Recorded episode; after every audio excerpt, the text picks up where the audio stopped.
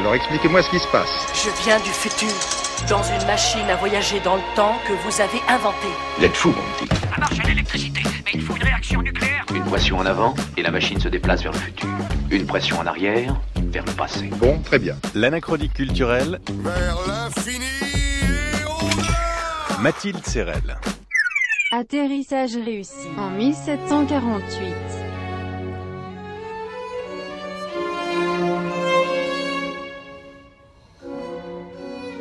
À la cour des Bourbons de Naples et de Sicile, tout le monde ne parle que de ça. Le roi Charles, un monarque éclairé, a lancé des fouilles en compagnie. On y aurait découvert des trésors peut-être plus beaux encore que les vestiges antiques de Rome. En particulier des statues magnifiques au théâtre Herculanum. Et puis, une cité entière avec des rues, des peintures, des mosaïques enfouies sous plusieurs mètres de roches volcaniques. Qu'est-ce que c'est? C'est la montagne. Mais malgré notre puissance, Tu le sens toi aussi nous vivions dans l'ombre d'une force plus grande encore. Cette ville romaine de Pompéi aurait été détruite en même temps qu'Herculanum lors de l'éruption du Vésuve en 79 après Jésus-Christ. D'après les documents dont nous disposons, notamment une lettre de Pline le Jeune, qui a rapporté ce qui était arrivé à son oncle Pline l'Ancien, ce fut une nuit d'apocalypse.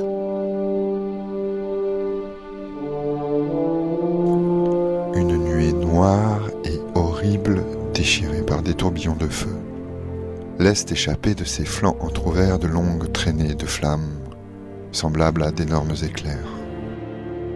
On entendait les gémissements des femmes, les vagissements des bébés, les cris des hommes. Beaucoup élevaient les mains vers les dieux, d'autres plus nombreux encore prétendaient que déjà il n'existait plus de Dieu, que cette nuit serait éternelle et la dernière du monde. Une ville figée dans le souffle de la mort pendant des siècles, voilà qui est fascinant. Était-ce la première fin du monde? N'en déplaise à l'Église de Rome, ni Satan, ni Dieu et sa colère n'y sont pour rien. Quant à ses ancêtres, dont on ne connaissait que la grandeur des quelques chefs-d'œuvre retrouvés à Rome, on les découvre dans leur quotidien. C'est peut-être davantage que les beaux objets ce qui attire désormais de nombreux voyageurs. Si l'on dit de Pompéi que c'est The Place to Be, que va-t-on y voir? La mort ou la vie? Pour ma part, j'ai l'intention de faire un voyage dans le futur. Transportation réussie. Vous êtes de retour au 21e siècle. Ce que l'on peut dire, trois siècles plus tard, c'est que la découverte de Pompéi nous en dit davantage sur la vie que sur la mort. En vérité, c'est une triple naissance.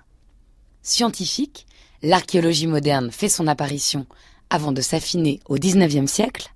Esthétique, la découverte d'un style qui va influencer les artistes. Enfin, philosophique, la vie terrestre, figée dans son intensité, n'en devient que plus sacrée. Alix Barbet, archéologue, spécialiste des peintures murales romaines.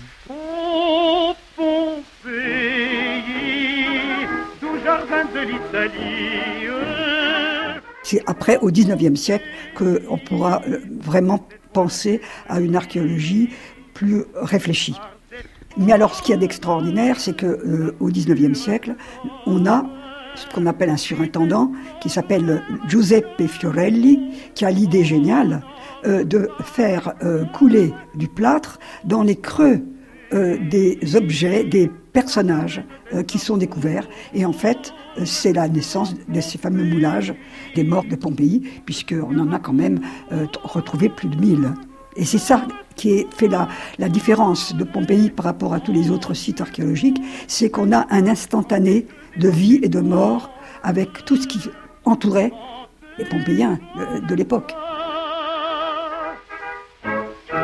Ces peintures et ces mosaïques vont inspirer les artistes modernes.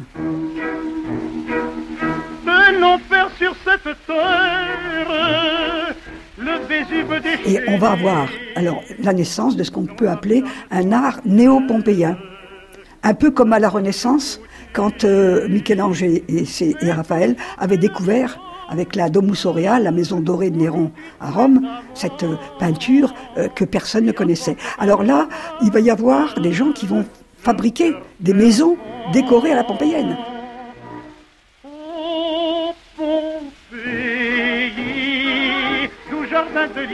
Et il y a eu des recherches récentes qui montrent qu'on a une douzaine de maisons de ce type, aussi bien en Suède qu'au Danemark. Donc il y a, disons, une connaissance euh, à la fois historique et artistique. Bon, il y a aussi les romanciers, avec Théophile Gautier qui raconte euh, l'histoire de cette femme, Marcella, qui va renaître de ses cendres et qui va guider un visiteur qui tombe amoureux d'elle. Bon, ça inspire le romantisme, c'est évident.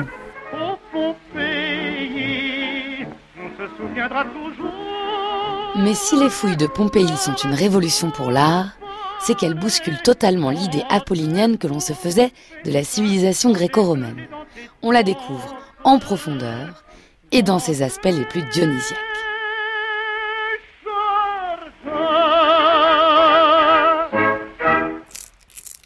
Et puis, il y a les graffitis.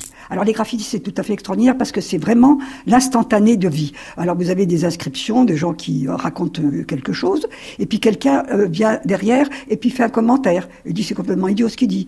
Il y en a un qui a écrit, je ne comprends pas, muraille, comment tu ne t'es pas écroulé sous le poids de toutes les bêtises dont on te couvre. Il y en a un autre qui va raconter ses conquêtes de la nuit, etc., etc. Ou un amoureux éconduit qui pleurniche.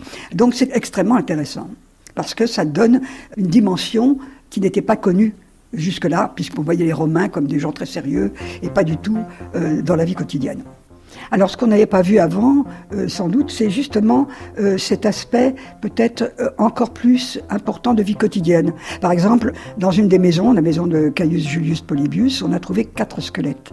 Un homme, une femme et deux enfants. On a fait l'analyse ADN. On s'est aperçu que c'était pas la mère qui était là. Donc, qui était-ce?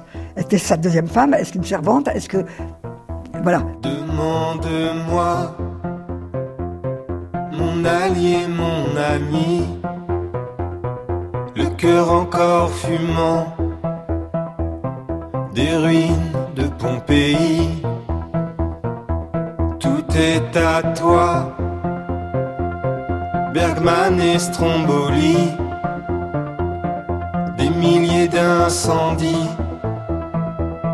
sur tes lèvres rubis. En creusant à Pompéi, c'est une fissure dans le récit traditionnel qui s'est ouverte. Une nature humaine que les archéologues eux-mêmes refuseront longtemps de voir. Comme ces amants pétrifiés, forcément assimilés à un homme et une femme, puis à une mère et son enfant, et enfin précisément identifiés comme deux hommes, l'un de 18 et l'autre de 20 ans. De l'ancienne Vénitie, pour un temps à assagi.